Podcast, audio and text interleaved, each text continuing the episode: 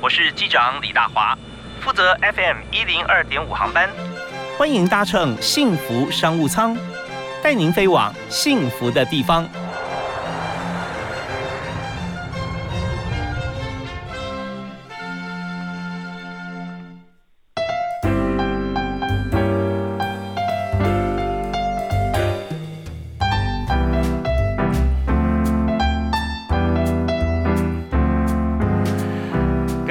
听众朋友，大家好！非常欢迎您在明天下午的时光啊，锁定幸福电台 FM 一零二点五，收听幸福商务舱。我是李大华。那我们节目呢是在下午的五点到六点准时播出。如果今天在过程当中哈，您可能有需要离开，或者哪一天你听到一个话题啊，哦，已经听到尾声啊，要结束了，很可惜，你都可以上网啊，直接打幸福商务舱或幸福电台啊，幸福商务舱可以找到很多不同的平台 Podcast 都可以听得到。那或者说上我们的官网也可以找到呃李大华的。节目，然后我们就可以来点看到历史记录。到现在为止啊，你看去年五月到现在，哇，几百集，每集极其精彩，跟今天一样。所以，我们今天要谈的主题呢，就是如何规划人生。哇，好大的问题哦，好大的课题啊！但是呢，很多时候哈，这个大的事情要从小处来着手，严肃的事情呢要慢慢说，要轻松说。所以今天呢，我们就很轻松的来和。整理大师来谈谈我们居家或办公室啊，怎么样来整理？整理完东西就等于整理了人生啊！真的，我们邀请李典陈玉丽，嗨，李典你好，大家好，各位听众大家好。那李典在高雄有成立一安工作室啊，那这边专门帮大家整理空间规划嘛，是不是？是帮大家整理物品，也透过整理物品这件事情，希望大家在生活上、心灵上也得到某个程度上的自由。好啊，我们在介绍你的公司之前哦，你先帮大家把把脉啊，就是一般的人最难整理是什么？最痛苦、那最大的困扰是要整理什么东西啊？以女生来说，嗯，带衣服跟鞋子哦，还有小饰品、小杂物。那我如果以家庭来讲，有孩子的家庭，当然玩具就很多。男孩子问题大概就是三 C、三 C 盒子这种比较无法舍弃。对对，就就这三个族群，大家是有不太一样的呃方呃整理的方向。大家都有内心的那个点啊啊，就是说，对他他会自己东西自己会长很多东西出来哈，放在放在一个地方。那但有的会呃散落到其他的侵占其他的空间。有时候发觉说是因为你的最爱很难去割舍，但有的时候是可能个人的物品放置习惯嘛，是不是也会这样？嗯，我我倒觉得比较从消费习惯这一件事情来看，会比从呃断。当然，如果说物品已经多到呃失序跟失控，你可以负担整理的程度的话，当然你是先从断舍离开始。那是因为我发现，我从国外回来，我发现台湾的消呃消费习惯其实不是那么的健康。就比如说。你很容易会看到促销的时候买一万送三千这种东西，或者是呃买六送三这种事情。那只是你买六送，假设我们来来用呃沐浴乳这件事情来说，你买六送三，你就九瓶，可是九罐沐浴乳你大概要用多久才会用得完？然后在下一次促销的时候，就哦又是买六送三，所以你就会发现你的沐浴乳就是一倍数的成长，所以你永远都用不完。那我知道很多人觉得说，哦，我这样子算，我一一瓶可能减呃便宜个三十五十块，嗯，但是你用不完的时候，那你觉得你是真的都有用到这些东西吗？那如果你没有用到的话，它是不是就是一种其实也是一种浪费？你反而花更多钱在这买这一件东西。我我其实都比较用这个角度去看。断舍离跟整理这件事情，OK 是非常理性了。但你特别提到说从国外回来看到，表示说在国外其实这种事情啊几乎不会发生，对不对啊？应该比较应该说我待的地方比较少。如果美国，因为美国还是一样，也是一个比较鼓励消费的大国，它是消费大国。因为我住在比较偏远，呃，大大部分人比较不会想到的地方。呃，我之前住在阿拉伯国家，那呃他们的促销其实也没有这么大，它顶多就是。折多少折多少折多少，他不，他也会有买一送一买，它顶多就是买二送一而已，所以其实很难去囤货，你不会去囤货。阿拉伯国家嘛，是吧？对对。然后你在卡达有超过十年以上的时间，是十二年，十二年哈。对。那在那边是做什么呢？其实是因为我先我先我先生是外国人，所以我那时候是零八年他应聘到卡达的一家呃营造公司，他们另一家营造公司是负责卡达现在的国际机场，哦，所以我们才举家迁移到移居到卡达去。哦，所以做那个机场一盖就盖好久啊。啊，嗯，是是很久，没错。OK，所以跟台湾高铁一样久。对，对，没有，就是他完完工之后，他我们就继续留下来，因为孩子的教育问题。是呃，毕竟你到处呃，我们是比较以小孩子的心理状态为优先考量，就是一直在移居的状态下，其实孩子的心理成长可能会某个程度上的不安全感。是啊，所以我们才决定说，让孩子到高中毕业，或者他们。是先离开家里那也可以，他们先离家，我们就比较，我们所以是两个孩子都离家，我们才离开的。嗯嗯嗯，OK，所以这呃孟母三迁哈，人家他觉得不太好才迁，可是迁完第三没听到他第四迁，而且你的迁子也很棒了，所以在呃卡达十年多十几年的时间，十二年的时间里面，到后面因为孩子教育啊，其实那边也相对来讲哈，感觉是最好，对对于孩子来讲那个时段是最好的，所以就就一直在那边，因为教育的关系。那我们在现在第一段节目啊，我们到这边先要休息一下，我们稍后回来啊，预告一下，我们稍后回来就直接要请今天的特别来宾。易安工作室的创办人啊，陈玉丽丽丽来谈谈看，在呃整体的过呃过程当中，刚好提到说有男性、女性啊啊呃消费习惯呐啊，那还有年龄层，还有一些老人老呃老人家啊长辈啊这些，他们也有很多东西可能想要整理，但是不知道怎么样断舍离。我们稍后来教大家几个方法啊。啊，怎么样来做？但公中间有穿插不同的故事，还有你的产业哈，你家公司怎么样经营，这也是很重要。好，那第一首歌呢，我们请丽丽来推荐给大家。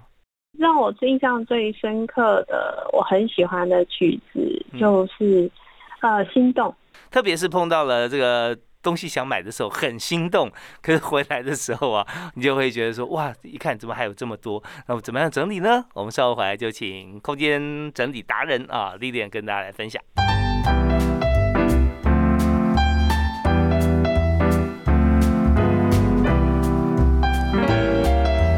啊，前阵子啊，疫情期间，这个在五月份之前啊，台湾从北到南房地产都不错。呃，销售非常活络，但是到了三级以后啊，在三级警戒之后，那这个数字有掉下来。但是大家，我今天谈的不是房产，而是谈的是很多人在这过程里面，不管是买房还是你没有买房都没有关系，在觉得说家里面平数啊，好像哎，感觉明明有这么多平，但说使用面积好像不够。倒不是说这个建商的问题啊，而是说我们占用了很多家里面空间，去摆放了一些。其实可以不用放在家里面，或者说不用占多空间的东西，或者可以整理整理，也许它缩小了，呃，起码只需要三分之一，也许 OK。或者是储物空间、储物的设备，呃，储藏起来让你看不到，这些都是很重要的事。所以在今天呢，我们希望说，透过我们节目啊，请空间整理师给大家还给大家一个非常舒适、愉快，而且。大空间的住宅或办公室，所以这么厉害的人就是在高雄的丽莲陈玉丽。嗨，丽莲好。嗨，Hello。对，我刚刚刚刚刚大华说到一件事情，我觉得很有趣，因为他是我一直在跟呃，在当客人呃一直丢不掉东西的时候，我会说的一件事情，就是我都会用他们家的平数，一瓶是有多少的成本，是，然后。然后我就问说，哎，那你们一瓶是多少钱？然后就跟我说，我知道台北是很贵啦。那高雄，因为因为高雄我带黄区大概就是美术馆这一带，那大概现在其实均价大概三十五到四十左右。嗯，然后那一般大概我们算高雄的一平房子大概二十五万好了。我说，那你用二十五万，每天每个月都用二十五万的成本在放。一大箱的卫生纸，你觉得那样对吗？你不觉得这样成本不太 不太高了一点吗？真的。然后他说：“哦，真的。”然后就会我就会说：“哦，好，那这个。”我说：“那你为什么要放这些盒子呢？然后这些盒子其实已经已经已经完成了它的功用了，或者是你怎么还会放这东西？它是不是已经？”呃，完成了他的任务。那如果说东西还是很好，因为我知道台湾人还是比较习物，是你一说要把东西丢掉这两个字，对他们来说是一种伤害。那我就会呃，我们在事前就会准，我们都会准备一些，比如说嗯，可以捐赠的单位，但我会私底下给，因为我看得到物品的状况，我才会给。不然的话，其实我合作的，我有一些配合，呃，有时候会做公益讲座的那些慈善机构，有时候真的常常收到垃圾，因为我亲眼看到。哦，对，真的，像我们看到很多像是衣物回收箱啦，这些部分都是你觉得说很棒，你舍不得丢，然后你愿意他为他找一个新主人，然后把它洗得干干净净的放进去，那大家是觉得说啊会受他们会受欢迎的，也真的有好主人会珍惜它。但你不要送呃一些像是内衣啦或者袜子啦，而且穿过了就算洗干净，其实这部分啊也都不适合的。所以刚才丽莲讲的这个部分，看过乐色，有些。也许这个石油呃放进去的人不觉得它是垃圾，那事实上只它真的就不是一个呃让大家去分享啊你爱心的这个情况的东西。所以我我都会比较跟我的客户说，你送东西给别人之前，是就是你要把那个心情是哦，我是送一个礼物，我要想象一下我呃收到这个礼物的人。打开那礼物时候的想看法跟想法，那心情，你就不会把那种觉得，嗯，我觉得它还可以用，然后丢掉很可惜。我说，但是你觉得你送给人家，别人会怎么想？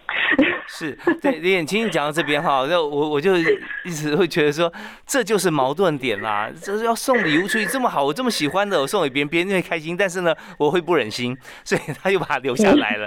但他能够送的，觉得说他可有可无。其实那些就是你早点处理掉就好了，但不是把它捐赠掉。好，那我们在这个阶段，我们教给大家一些方法啊，什么样的情况啊，我们要用什么样心态去面对它？那你先用呃几个案例穿插在当中跟大家来谈。啊，你所见过好像说最典型的三种要整理的，比较可爱，比较可爱的其实，我有跟我有跟一位阿姨，是七十八八十岁的，快要八十岁的阿姨，嗯，那你知道呃，他们是从中国那里那个呃，他的父母亲是从中国迁移过来的。然后呃，我们第一次整理衣服的时候，我看到他有一件旗袍，呃，然后他说：“哦，这是我妈妈结婚时候的旗袍。”我说：“阿姨，那你这件衣服一定要留下来。”我说：“阿姨，穿起来我们看看，我们拍照。”像像这样，我会又利用这样子珍惜他珍惜的东西，然后去引导他说：“啊，阿姨，然后这样他就很开心啊，他觉得有人欣赏他妈妈的衣服。”是。那在后面我做我我在去呃，就是引导他做断舍离衣服的时候，就会很顺利。哦，OK，因为我会教，因为我会教他，跟他说哪一种东西，哪一种衣服是你可以珍藏起来，然后你也可以再穿的。就是我说啊，阿姨，这件衣服很好看哦，很漂亮，那你可以什么时候穿？其实整理界的真正大师叫呃，他叫进城马里会，他有一本书叫《怦然心动整理法魔法》，那里面他就说到一件事：你拿把每一件物品拿在你手上的时候，你还有没有心动的那个感觉？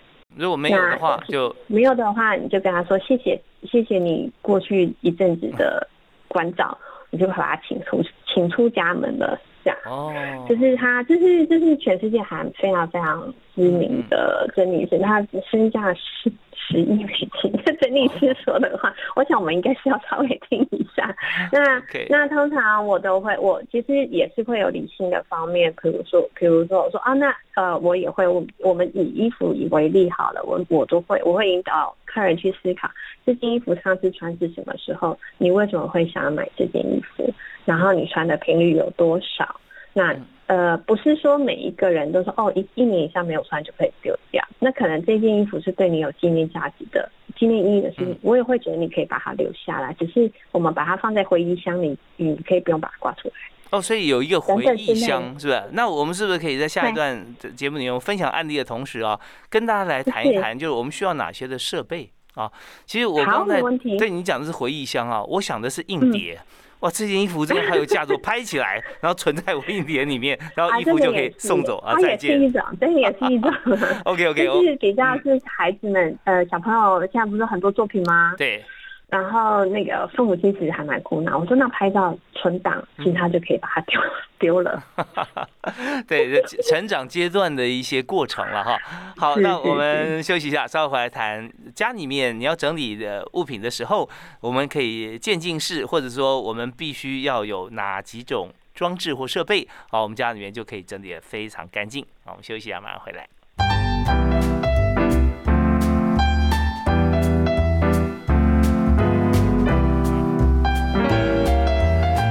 商商在每天都让大家认识一种产业啊，产业经营的模式以及人才策略，怎么样能够在呃工商社会里面哈来帮助大家。那今天呢，我们和大家分享的这个产业哈，呃很特别，它的行业是空间整理。呃，顾名思义，我们就知道说把空间哈凌乱或者说嗯。比较不合乎我们使用的像这样空间的规划，我们做好一个整理。那欢迎大家一个非常舒适、清净的空间。那这个真的是很大的一门学问哈，它有牵涉到呃空间规划管理、呃社会心理学哈，还有各方面啊。所以我们今天特别邀请到，你都说出来了，真的是易安工作室的创办人陈玉丽啊，李典。嗨，丽典，刚刚我们讲是，我们刚刚讲到说这个，我 我们在家里面整理的时候啊，你刚提到了就是有衣柜，好，以衣服来讲有衣柜，那还有回忆箱，所以到底我们在面对我们的人生的时候，或很多的物品哈，我们这家里的硬体装置啊，大概需要哪哪些？啊，我知道很多人在，像呃，尤其是我们的客人，很几乎每一个人都会问我说，啊，老师，我们需要先买收纳品吗？我们其实都会说不用。因为第一个，呃，整理第一件事情就是断舍离。那当然也有那种超级极简的客人啊，我也碰过。那那我们不要把它列入列入案例之一，那个是比较例外。那大部分就是因为家里很乱，然后他们觉得呃要整理，然后可是因为商人给的 image 就是那印象太深，说哦我们整理就是要买收纳箱。嗯，其实不是。其实我们整理是先要把不适用现在当下的东西请出家门。我我我强调现在当下。OK，就是有可能是过去十几年的呃物品，可是现在其实你已经不实用在你家的呃家庭成员，你的生活习惯可能也改变了。那这些你一直留在家里，其实它没有任何的作用。嗯嗯，会不会想说，我为未来打算，他未来可能还可以用到，会不会？嗯，我觉得未来可以用到这件事情，它就是未来。那你未来是不是会有更新的东西？你可能会对更新的产品啊，或者更符合你生活需求的产品会心动，你才你就会购买。我说，如果说他说未来，我我其实举我大姑，我大姑就是我我先生姐姐的例子，她其实已经呃，她是。她今年八十岁，一个老太太，英国老太太。那他们年纪，他们就是战战乱下的孩子，年纪都差比较大。然后两年前去拜访他的时候，他拿了一个呃搅拌机出来。我说哇，这个古董哎。他说对啊，可是我在用啊。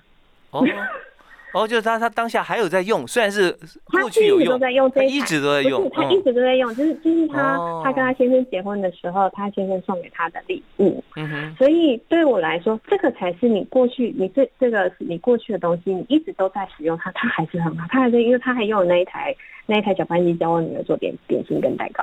OK，我就是看了我的照片，然后觉得这个才是你从过去到现在到未来，其实你都会使用的东西。所以那大家听听到了，如果说你的 那个呃厨房里面哦有这个呃八百年前的电磁炉啦哦那种烤面包机啊，但你很久都没有用了，哎你就说谢谢呃你完成阶段性任务，我把你请出去了。对对对对对是是是，你完成阶段，他们已经完成那个阶段性的任务了，其实就可以把它请走了。好，对，然后还有另外一点就会。呃，我比较会强调，你是不是可以找到替代品？哦，OK，这件事情，或是学习一个新的技能，你可能就不需要这个东西。呃，我会拿我自己当例子，因为我家是没有电锅的家庭。嗯，哦，那我家没有电，因为在国外本来就没有电锅。对，没有没有，我吃白可是我是用过瓦斯炉煮白白呃煮饭的人，我用砂锅跟瓦斯。会会比电锅方便吗？嗯，它其实就是多习惯。不是电锅，你是按按下去而已嘛，对对，你就可以走了。然后它是要固炉，可是其实固大概就两三分钟，其实也还好。而且它保温效果又很好，所以对我来说，我家里就不需要电锅。哦，是，所以在厨房设计 空间规划的时候，就可以尽量少一些久久才会用一次的东西。对对对对，因为我们家很少吃白饭，嗯，所以就久久才吃一次的的的东西的有电器类，我就不会，我就不会买。像现在时下很流行的气炸锅嘛，我家也对气炸锅啊，对，因为第一个呃炸的本来就不太见。虽然说它是气炸，可是呃，它就这么大一台在那，它又不好清理，我想算了，就不要了。是啊，现在很多了，像气炸锅啦、水波炉啦、烤呃，就面包机，不是烤面包，是做面包机。那面包机呃会发，但你如果说常常做的话，没问题。有时候发觉说，哎，上次做好像是一年半以前，哇，那这个可能就好好思考一下。对对对，那个那个就一个空间，它一台也不太不太小一台，孩子也蛮大一台的。OK，就是找到一个替代的方案，或是去学习一个新的技能，有可能你不需要这样子的物方便的方，我们所谓方便的物品。其实我觉得这方面哈，呃，刚我们提到说心理学这个部分哈，那我特别要跟呃丽丽也跟大家分享一下，就是说我们常常说习物，或者或者说啊，我们是重感情啊，很多会留下来。但是有另外一句话就是说，人不如旧，衣不如新啊，就是说人跟物还是要把它分开的。对不对？你如果说把用同样的感情说啊，我这个人就是念旧啊，那念旧可以啊。你对人念旧，对事念旧，但你不要对物念念旧哈。那除非你有一个像博物馆一样大的这个二十四间套房的一个一个庄园啊，那你可以怎么样规划呢？大家没话讲啊。啊，对，OK。那我们在这个阶段哈，我们得到几个结论啊。第一个结论就是说，我们在整理的时候，我们本来就是把东西哈要整理干净，整理整呃该丢的要丢，所以千万第一件第一件事情不是说。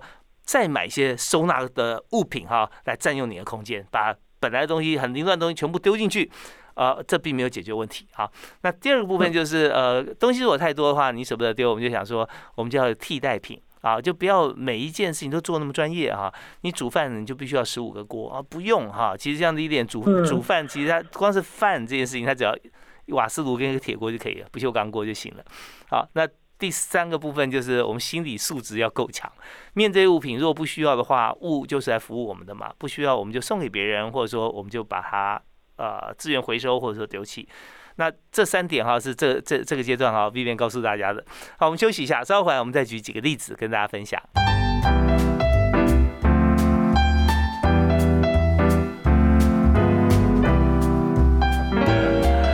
我们今天听完节目以后啊，或者说现在你在家里面办公室当中，你就环顾一下四周，有没有东西是不要说要不要，就因为看起来乱乱的啊，那那怎么办？每次一去度假到旅馆，说哇好舒服哦，那当然舒服啊，什么都没有啊，就一张床、桌子、沙发，加上一个空的衣柜，我们去的当然开开心。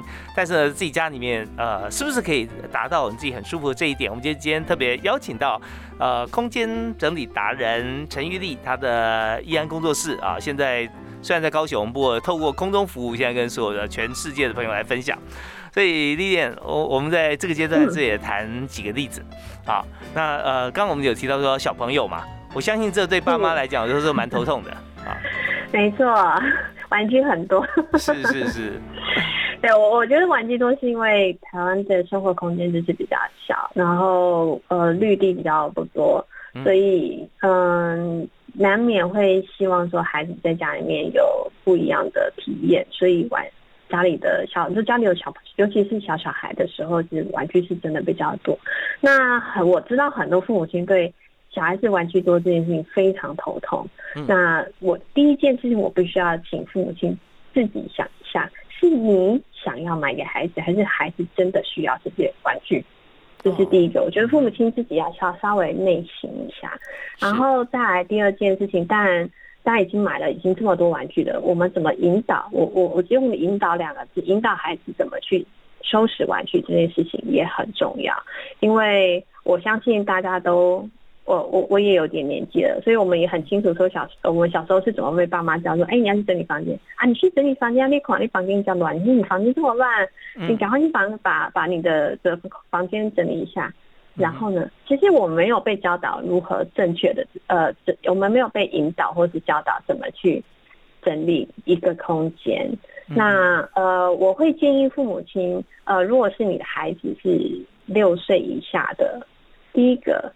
要让他让孩子觉得整理玩具是一件好玩的事情，因为孩子就是喜欢有趣的事嘛。嗯，所以你要设计一个活整理玩具的活动。嗯哼，让孩子跟着孩子带着带领孩子去玩，比如说整理玩具也是一种玩乐了哈。嗯，是是是是是，就是这样子，孩子才会才会想要继续。哦哦，时间到了，我们我们现在开始整理玩具哦。然后呃，你可以用一首歌的长度，比如说一首歌啊，一首歌的长度乘以几次，然后说这个时间，因为孩子没有这个年纪的孩子他没有时间观念，所以我们可以用一首歌曲成哦，我们这首歌他喜欢的歌。成哦，所以这首歌我们放五次之后，玩具就要整理好了，这是第一个时间观念嘛。嗯嗯。然后再来就是这么小的孩子，他可能你跟他说哦，你就是把东西，你把玩具收一收，其实他不知道你在说什么，他听不懂的。嗯嗯嗯。所以我都会，我我的我的方法就会比较明确。我们现在把所有布被就是软软的娃娃，嗯哼，先先捡起来。先先拿来妈妈这里，或是拿来阿姨，因为我从我我们家小孩很大了，那我所以我就说我我教别的孩子说，哎，你先拿来把所有布的娃娃拿来给阿姨。那其实那个时候我就会准备一个专门放娃娃的箱子，是或是空间。说好，那那把娃所有的娃娃放在这个箱子里面。所以我的我的指令是。我的引导指令是非常清楚明确，他知道他这个动作要做什么，下一个动作要做。OK，所以不是说把赶快把房间整理整理，这这他不知道说。不是不是，他听不懂。整理在哪里呢？全部丢床上呢，还是怎么样？对，所以物归原位这件事情啊，通常是在整理方面的一个指最高指导方针了啊。那也就是说，分类。对，有有。我刚刚提带了两个观念，一个是分类布娃娃，全部的布娃娃，然后再是归类，这是这是两个观念。OK，分类跟归位啊，是好。那所以在整理之前，我们就要先设定啊，它到底归位要归在哪里？那归在那个地方，它要怎么样来分类？啊，那如果说设计了一个像这样子的一个地方的话，那应该整理不是问题啊。不是，然后要引导孩子。那好像还有一个呃，可能有个数字啊，比方说呃。这个位置啊，我们分类就专门放布娃娃，那个地方是专门放这个呃，也许是呃芭比娃娃或者哪一种啊，或是汽车，或是烹饪玩具，或者对都。但是呢，这个位置呢，它只能放五个娃娃哦。你如果下次要买，你就要丢一个哦，啊，是不是？是是没错。就是这也是一个管理学的一个 最最基础的一个训练嘛，啊，这蛮重要。没错，没错，因为其实当妈妈当爸爸，我觉得都是。都是一个非常好的当呃练习成为管理者的一个过程，嗯，所以我都这样讲，嗯，因为我尤其我在我在考拉的时候，其实我在家当了蛮蛮长的一段时间的家庭主妇，那我都觉得说，其实家庭主妇是训练成为管管理人员。管理人才 最好的 最好的职位了。对啊，就是空间有限，时间有限啊，那你怎么办？是是，那你怎么真的给你所有的？你怎么去解决大家的问题？怎么去解决纠纷？小孩子会吵架嘛？对。但但还有还有就是说，这个持之以恒蛮重要的。你今天收起来，他觉得说，第一个他是问号，说为什么要收？我马上就要完了。对我完了再拿出来很累，可是这还是要养成习惯。那么我我我跟丽丽还有跟所有听众朋友分享一个整理达人的故事哈。那这个整理达人呢，是我记得那时候应该是美国总统奥巴马的儿子啊，他儿子也不大啊，呃，还没有还没有开始工作啊，就在在学校念书的一个学生。那结果他就呃那天是英国首相，我记得那时候是布莱尔吧，呃，要访问访问他，到他家去拜访哦，那这不错啊，就开完会以后还有个家宴到家里面来来拜访。就他当布莱尔打开他这个儿子房间门的时候啊，他说可以参观吗？他说呃随便你都可以参观，每间都可以。就打开儿子门以后，他就吓一跳啊！哇塞，这跟样品屋一样，怎么这么干净啊？这有住人吗？他说有啊，我儿子住在这边啊。哇，那书桌确实有放东西，有放书，有放笔记，都是一尘不染，而且干干净净。他说我回去啊，一定要跟我儿子讲，那房间乱的跟什么一样。然后就就跟呃欧巴马说，那请您告诉我，你你你是怎么教你儿子的？他没有关系啊，我这这其实很简单，我只要跟他讲一句魔法的术语哈，那一个咒语，他马上就可以整理好。那他他你讲什么？我就跟他讲说，明天布莱尔会到你房间哦。我明天布莱尔会来参观你房间哦。然后他那个晚上就没睡，就要开始整理房间。对，所以我我举这个例子算有点长哈，但就跟这个是跟丽人分享一下，呃，跟跟大家来分享啊，就是说，呃，有的时候我们觉得常常像过年大扫除啊，什么就一年一次。但你如果说一年一次你可以整理到好的话，哈，那你为什么不变成一个月一次，再变成每个礼拜一次，甚至天天可以维持？它可能会改变一些我们生活习惯嘛，对啊，有些东西就拿出来你就放回去。那多这个动作，事实上你享受那种空间，就我们刚刚讲平数大平数的感觉，就觉得哇，我我家里面就是大的三分之一，哇，那种那种开心，我相信这个不是说你东西随手一丢那种方便哈能够取代。好，那我们这边再休息一下哈。那我们稍后再请 Vivian 跟大家分享，除了小孩以外哈，家里面如果说是这个两三代同堂啊，碰到的整体问题还会有哪些？好，我们休息一下，马上回来。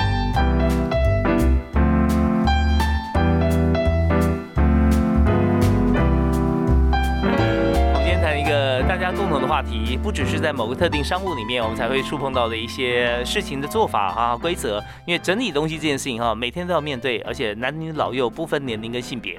那在今天节目里面要谈这么广泛而且要专注啊，又是很专业的话题，就是易安工作室的创办人 Lilian 啊陈玉丽，专门教大家怎么样来整理空间。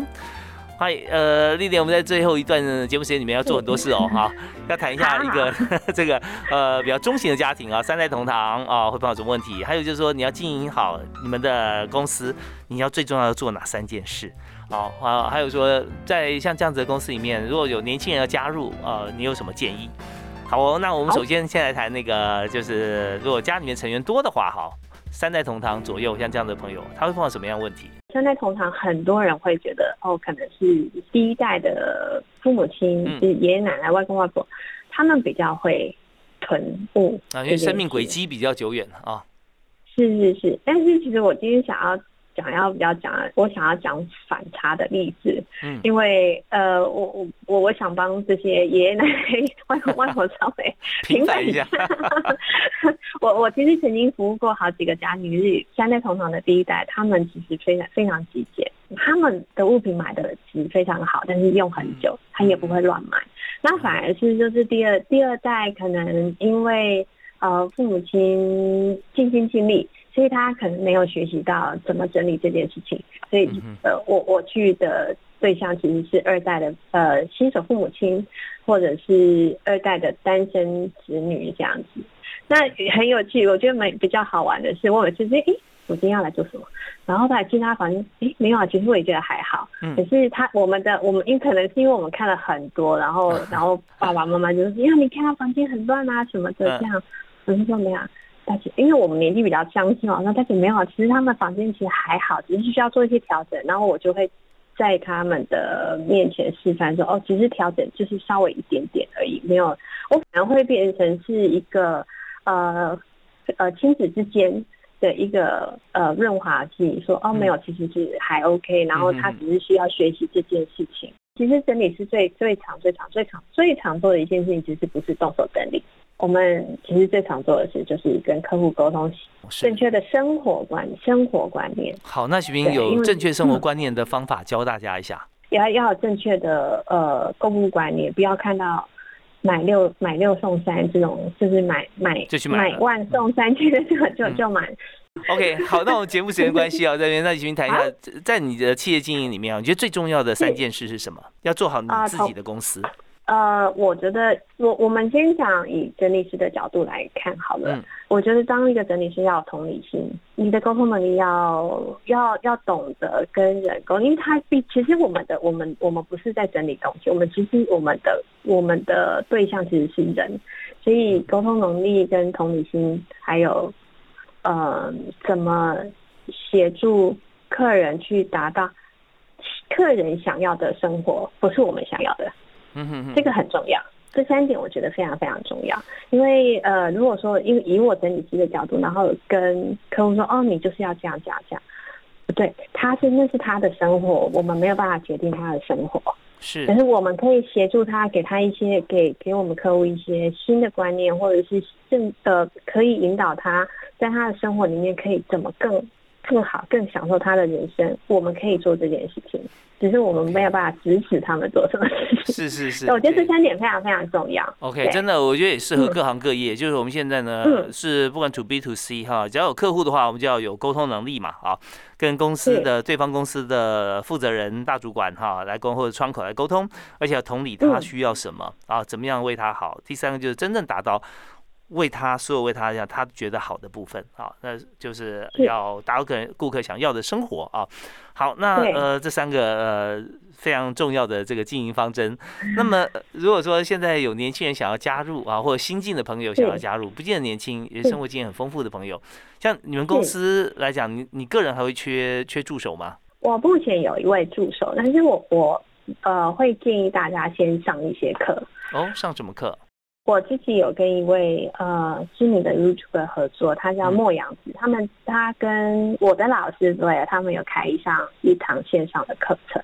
其实我会建议大家，因为我自己都会重复再去听，根据练，根据去把一些标准作业流程先再再重新复习。因为每每一个家庭都不太一样，所以我们多多少少会做调整。但是一些比较原始的 foundation 的东西，这个课程里面。讲的非常好，然后另外一个就是，其实大家只要打上就是呃整理师培训或者整理师线上课程，其实都是找得到的。这是第一件事，因为我很清楚我自己不是，我是喜欢跟人一对一的交流。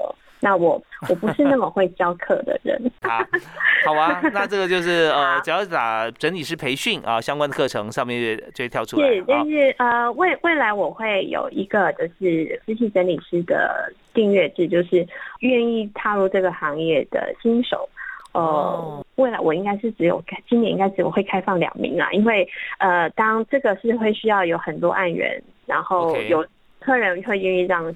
实习生进去跟着一起实习的会比较不多。我这边为大家提个问题，我很好奇，像这样需要整理的话，要怎么收费啊？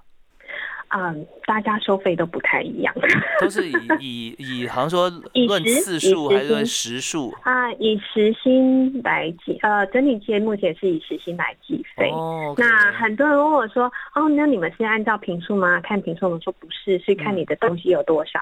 对啊，你说按平数不太对啊，因为钻石跟篮球两个价格不一样，但是占的空间差很多。是啊，没错。